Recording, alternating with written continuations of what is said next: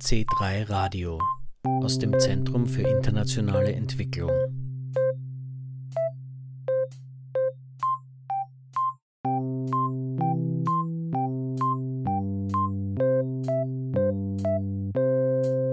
Am 14. Juni 2023 wurde im C3 die Publikation ÖFSE Forum Nummer 84 vorgestellt.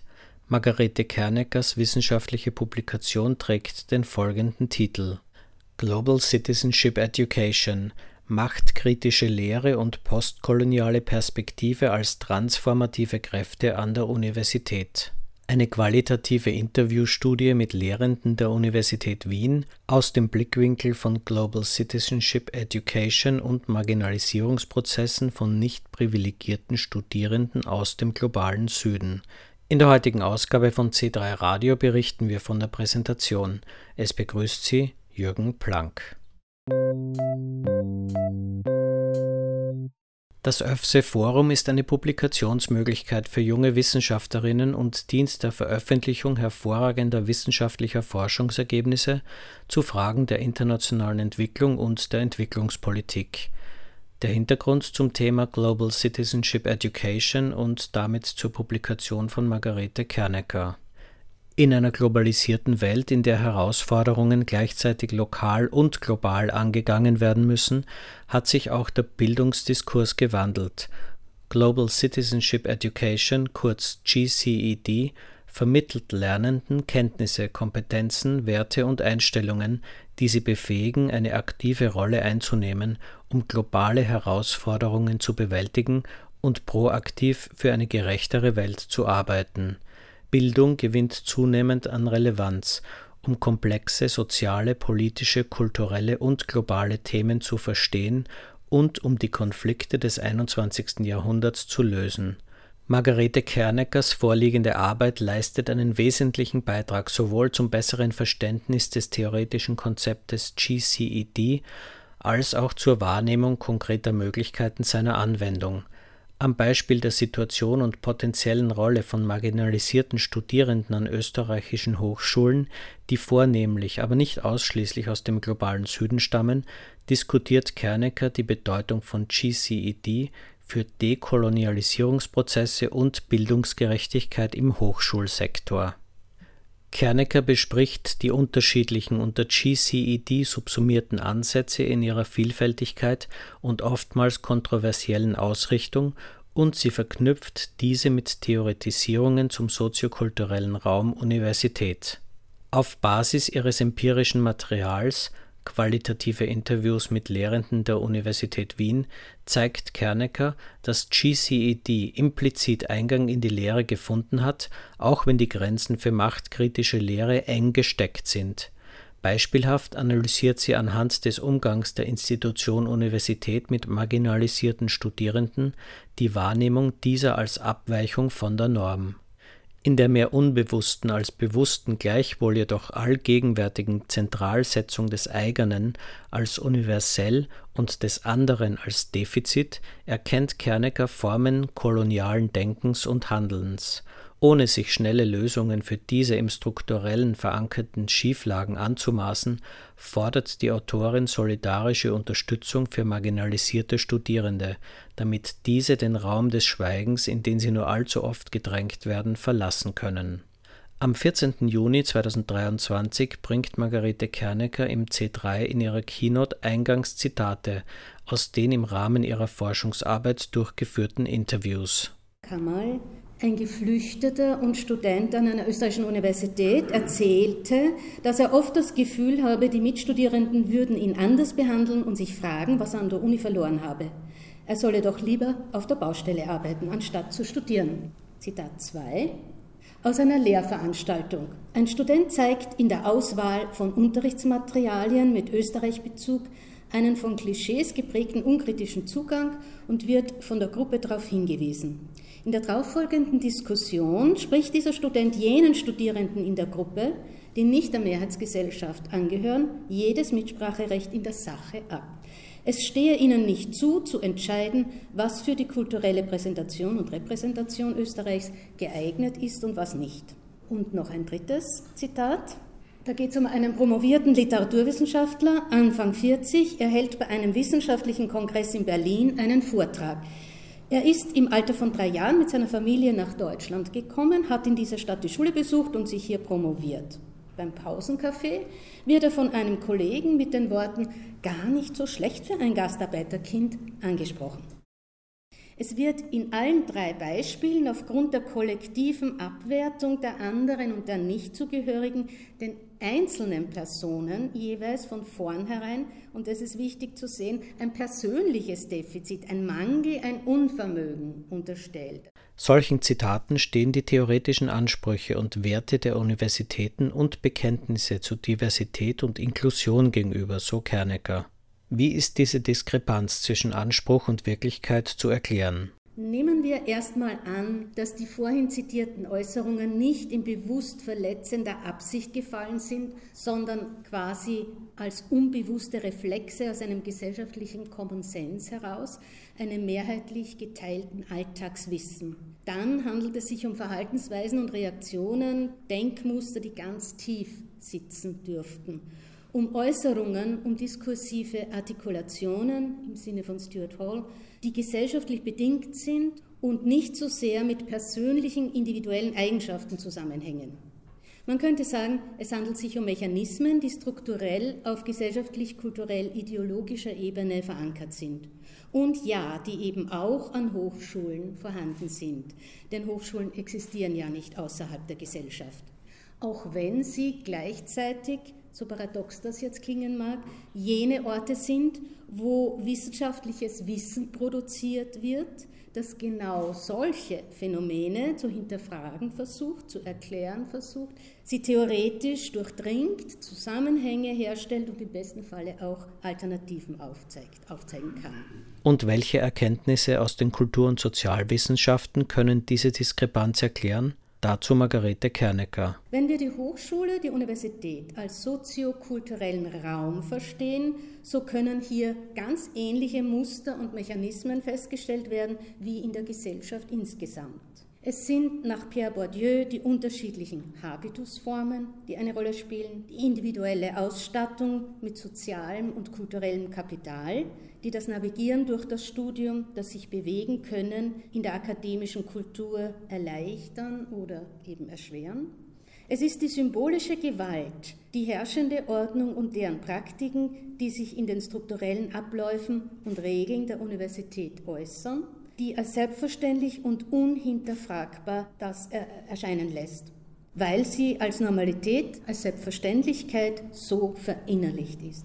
Hier wird, denke ich, ein bisschen ersichtlich, dass es viele unterschiedliche Studierende geben muss, die tendenziell immer, der tendenziell immer noch vorherrschenden institutionellen Norm eines männlichen, aus der Mittelschicht stammenden, weißen Vollzeitstudenten nicht entsprechen und die Gefahr laufen, im akademischen Betrieb an den Rand gedrängt, also marginalisiert zu werden. Und mit dieser Charakterisierung männlich, Mittelschicht und weiß sind die drei wirkmächtigsten Differenzordnungen angesprochen, nämlich Gender, Class und Race. Unterschiede zwischen den Studierenden sind an sich neutral, sagt Kernecker. Sie werden erst durch die gesellschaftliche Bewertung, durch eine negative Markierung zu einem Herrschafts- und Unterdrückungsinstrument, das letztlich zu einer Ungleichheitsordnung führt. Dabei ist es eine diskursive Übereinkunft der Mehrheitsgesellschaft, was als Norm gesehen wird, was dieser Norm entspricht, was als nicht normal gewertet wird und daher als nicht dazugehörig gilt. Abweichungen werden negativ konnotiert und als das andere oder die anderen konstruiert. In unserer gegenwärtigen Migrationsgesellschaft geht es vornehmlich um die nazio-ethnokulturelle Differenz, bei der Hautfarbe, Herkunftskultur und Religion als Differenzkategorien eine wesentliche Rolle spielen. Differenzen werden in den Sozialwissenschaften also als Ergebnis, Ergebnisse sozialer Unterscheidungspraktiken verstanden, die soziale Ordnungskategorien herstellen. Sie sind nicht naturgegeben, sondern gemacht und gesellschaftlich konstruiert. Einen weiteren wichtigen Beitrag zum Verständnis all dieser gesellschaftlichen Phänomene haben der schwarze Feminismus, die postkolonialen Theorien und die Critical Race Studies geleistet. Sie haben gezeigt, und ich verkürze jetzt stark, um das Wichtigste hervorzuheben, sie haben gezeigt, dass die globalen Ungleichheitssysteme unserer Zeit, die Asymmetrien zwischen dem globalen Norden und dem globalen Süden und Asymmetrien nicht nur wirtschaftlicher Art, ihre Wurzeln im Kolonialismus haben, der von Europa ausgegangen ist und die weiße Vorherrschaft weltweit bis in die Gegenwart absichert. Und sie haben gezeigt, dass das koloniale, rassistische Gedankengut immer noch wirkmächtig ist. Und zwar auch bei uns, unabhängig von der Streitfrage, wie sehr Österreich eine Kolonialmacht war oder nicht. Es sind die eng mit dem Kolonialismus verbundenen mentalen, rassistischen Prägungen, die unsere Gesellschaft und ihren Institutionen eingeschrieben sind. Unsere eurozentristischen Bezugssysteme und die damit einhergehende epistemische Gewalt und nicht zuletzt die impliziten Annahmen und Deutungsmuster in unseren Köpfen, die Ungerechtigkeiten auf globaler und nationaler Ebene aufrechthalten und sie auch legitimieren.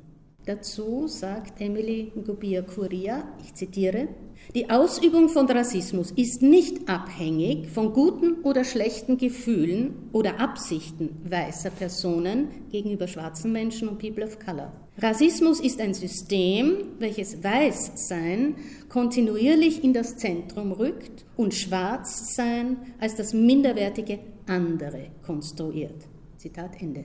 Mit Weiß ist hier nur im übertragenen Sinn die Hautfarbe gemeint. Mit Weiß wird üblicherweise die dominante Position der westlichen Mehrheitsgesellschaft und derer, die ihr angehören, bezeichnet. Kurz gesagt, Rassismus ist heute ein latentes und indirektes gesellschaftliches Strukturierungsprinzip. Es ist ein tief verwurzeltes gesellschaftliches Phänomen, das sich nicht nur auf das Merkmal Hautfarbe beschränkt. Es ist weltweit ein Wesensmerkmal von Gesellschaften und eine der wichtigsten Ursachen für Ungleichheitssysteme. Diese Erkenntnis spielt bei der sogenannten Migrationspädagogik eine zentrale Rolle, so Margarete Kernegger. Und sie ist auch ein ganz wesentlicher Bestandteil der Global Citizenship Education, im Folgenden kurz GCED, zumindest in ihrer kritischen und postkolonialen Ausformung. GCED gehört seit 2013 zu den pädagogischen Leitlinien der UNESCO und wird in den Sustainable Development Goals, und zwar im SDG 4 zur Bildung, explizit genannt. GCED möchte adäquat auf die globalen Krisen und Probleme unserer Zeit reagieren, indem sie verschiedene relevante Ansätze und Konzepte zusammendenkt und das nicht nur aus westlicher Perspektive sei es jetzt das globale Lernen, entwicklungspolitische Bildung, Friedenserziehung, Demokratiebildung, politische Bildung, die ökologisch ausgerichtete Bildung für nachhaltige Entwicklung, transformative Bildung und eben auch die postkolonial informierte rassismuskritische Bildung. Damit verbindet GCED die ökologische, ökonomische, soziale, kulturelle und politische transformative Dimension. Sehr oft wird ja das Klima- und Umweltproblem auf die reine Ökologie reduziert. GCED aber macht all diese Zusammenhänge, und zwar auf lokaler und globaler Ebene, zum Thema.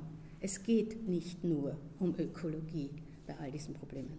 Und das halte ich für die Transformation unserer Welt im Sinne der SDGs, der globalen Entwicklungsziele, für eine unerlässliche Voraussetzung sagt Margarete Kernecker in ihrer Keynote am 14. Juni 2023 im C3.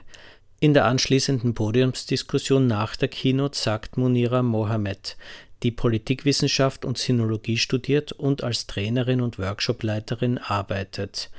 Ihr Schwerpunkt liegt dabei auf antischwarzem und antimuslimischem Rassismus. Margarete Kerniger hat schon einige Sachen aufgegriffen, wie zum Beispiel eher auf strukturelle Ebene von Diskriminierung, aber auch die individuelle Ebene von Diskriminierung und zum Beispiel Lehrpersonen, die rassistisch sind oder Studierende, die rassistisch sind.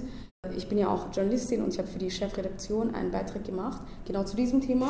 Eine Studierende aus den Afrikawissenschaften hat darüber erzählt, dass ähm, in einer Lehrveranstaltung ein Professor das N-Wort gesagt hat und das auch regelmäßig passiert. Ähm, und er ist halt ein Professor für Afrikawissenschaften. Dadurch hat sich eine AG gebildet für rassismuskritische Studieren im Afrika-Wissenschaftsinstitut, aber gegen diesen Professor kann man nichts machen, wegen seinem Vertrag, den er mit der Universität Wien hat also diese Hierarchie zwischen Studierenden und ProfessorInnen, die man sehr schwer aufbrechen kann, weil die Universität ihre ProfessorInnen schützt. Monira Mohammed berichtet im Zusammenhang mit einer sehbehinderten Studierenden, dass die Universität nicht zuvorkommend ist wegen ihrer Behinderung, dass sie regelmäßig immer mit Studienassistentinnen, mit ProfessorInnen diskutieren muss, dass sie länger an Prüfungen teilnehmen darf oder muss, weil sie eine Sehbehinderung hat, auch dass sie einen Laptop benutzen darf und so weiter.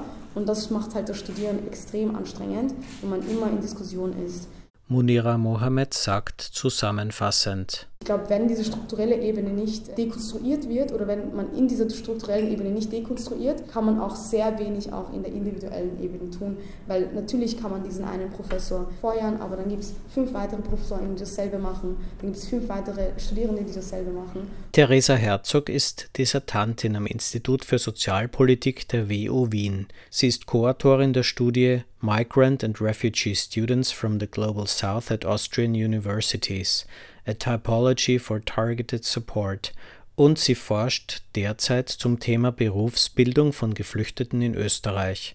Herzog erzählt im Rahmen der Podiumsdiskussion vom folgenden Vorfall. Ein syrischer Student möchte ein Formular ausfüllen, er hat eine Frage dazu, er geht zum Personal von der Universität und die Dame dort am Schalter sagt, ja, wenn du dieses Formular nicht ausfüllen kannst, dann kannst du dieses Studium auch nicht abschließen. Da gibt es weitere direkte Diskriminierungen wie Mädchen mit Kopftuch wird nicht gesprochen oder zum Beispiel Personen erleben, dass sie ihre Gegenüber schon ein Bild von ihnen im Kopf hat und eben mit direkten Stereotypen konfrontiert sind. Und dann gibt es auch diese indirekte Art von Diskriminierung, das zum Beispiel eben der Ausschluss aus einer sozialen Gruppe. Da haben wir halt in Österreich schon einmal dieses Aufhängerbeispiel, was wir eben auch in dem Introtext zu dieser Veranstaltung gehabt haben. 50 Prozent von internationalen Studierenden haben Diskriminierung erlebt. Die Studie habe gezeigt, so Herzog, dass sich Ausländische mehr Kontakt zu österreichischen Studierenden wünschen. Da wir, sehen wir eben durch, durch unsere Studie, dass in Österreich eine sehr individualistische Studierendenatmosphäre herrscht. Sehr viel Konkurrenz, wenig Miteinander, was auch sehr entfremdend wirkt. Eine strukturelle Benachteiligung von ausländischen Studierenden sei gegeben, weil diese Geldmittel für ihr Studium nachweisen müssten. Theresa Herzog nennt Zahlen. Und zwar ist es bei unter 24 sind es 7.300 Euro, über 24 sind es unglaubliche 13, über 13.000 Euro, die man auf sein Konto haben muss für ein Jahr im Voraus. Also das ist schon mal unglaublich. Das wird auch nochmal anders berechnet. Wenn man Kinder hat, ist das nochmal höher. Wenn man in einer Wohnung wohnt, die über 330 Euro kostet, ist das nochmal mehr. Und wenn man auch in einer Partnerschaft ist, ist das auch nochmal anders bewertet. Und man muss ja auch nachweisen, woher diese, also genau. es reicht nicht, dass man sagt, okay, ich habe das Geld, sondern woher haben Sie das Geld? Ja. Muss, muss auch nochmal nachgewiesen werden. Also das sind schon einige Schwierigkeiten, die da auf jeden Fall auf ausländische Studierende ähm, zukommen. Ich möchte kurz auf das Thema Aufenthalt eingehen, was auch mit Finanzen und Arbeit zusammenhängt. Es ist ja so, wenn du nach Österreich kommst und ein Studienvisa hast, dann musst du das jährlich erneuern. Das heißt, du hast jährlich Kontakt mit der MA35 und wir wissen alle, dass das eine sehr ineffiziente Behörde ist, lange Wartezeiten, hoher psychischer Druck, man hat dann zusätzlich hohe Ungewissheit über seine Zukunft. Die Moderatorin der Podiumsdiskussion, Dunja Khalil, ist Rechtsberaterin und Trainerin im Bereich Antirassismus sowie Hass im Netz.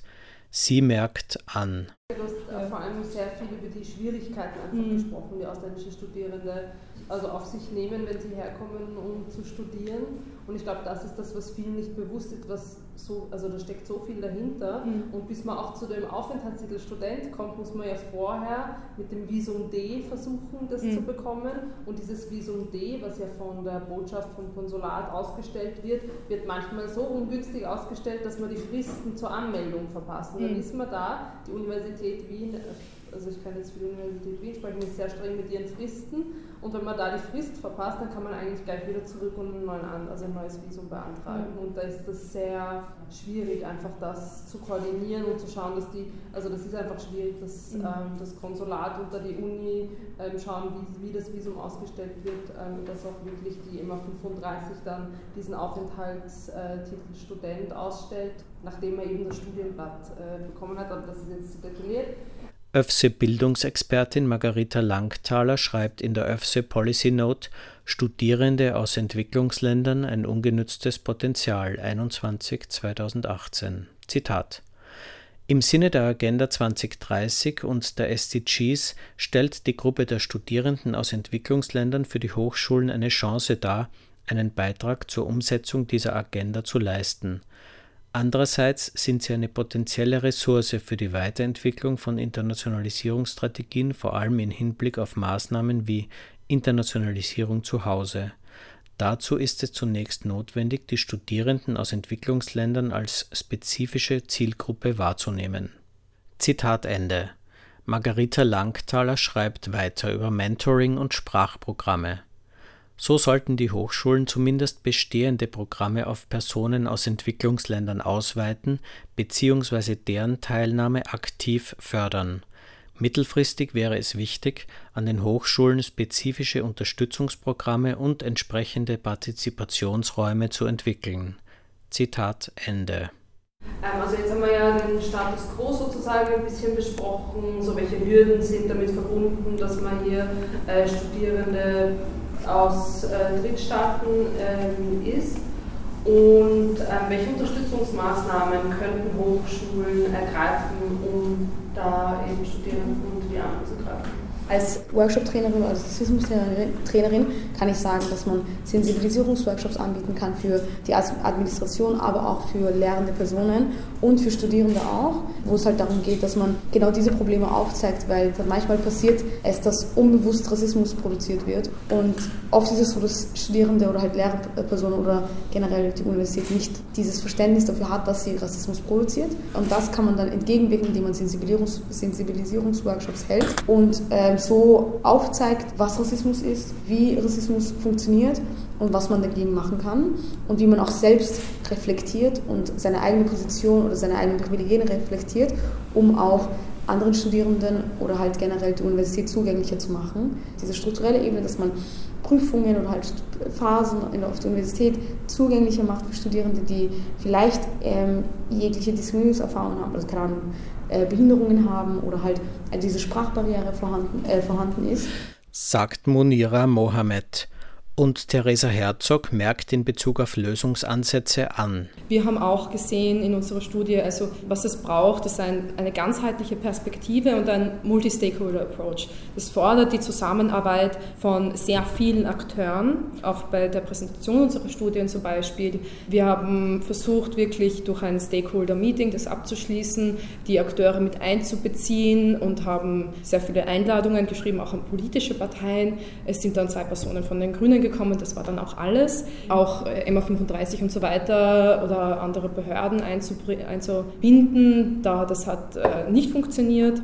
Es ist immer wieder dieser traurige Satz, es fehlt am politischen Willen, den man da wiederholt und wiederholt. Da braucht es auf jeden Fall viele Punkte. Also wir haben einige davon angesprochen, das AMS, Behörden und so weiter und so fort. Wobei man kann halt auch sagen, jetzt die Universitäten können auch etwas tun.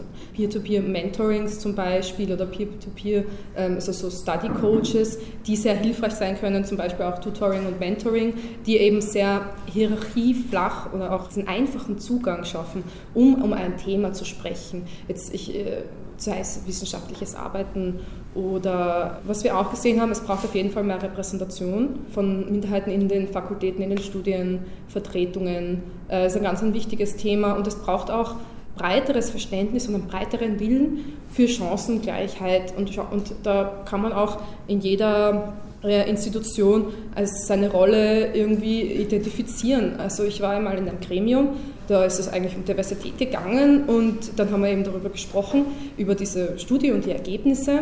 Und darauf war aber die Reaktion eher, ja, wir werden jetzt nicht für unsere zwei Studierenden aus Ghana äh, da jetzt ein Peer-to-Peer-Mentoring einführen.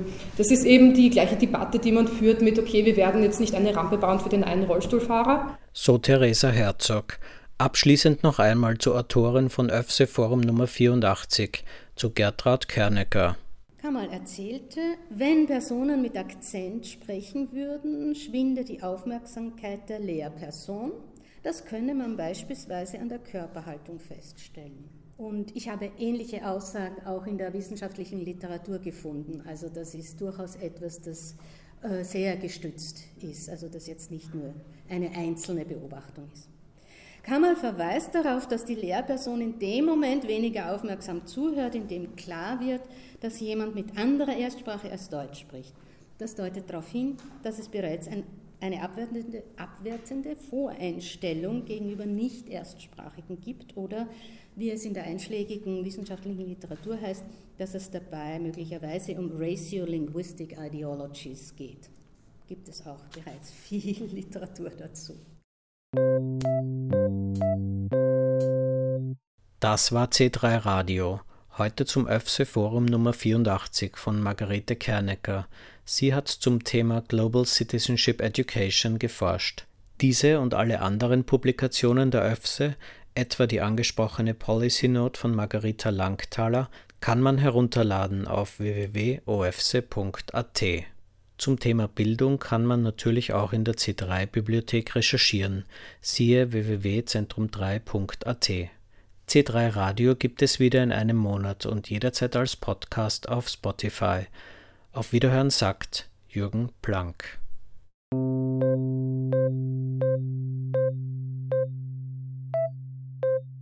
C3 Radio aus dem Zentrum für internationale Entwicklung.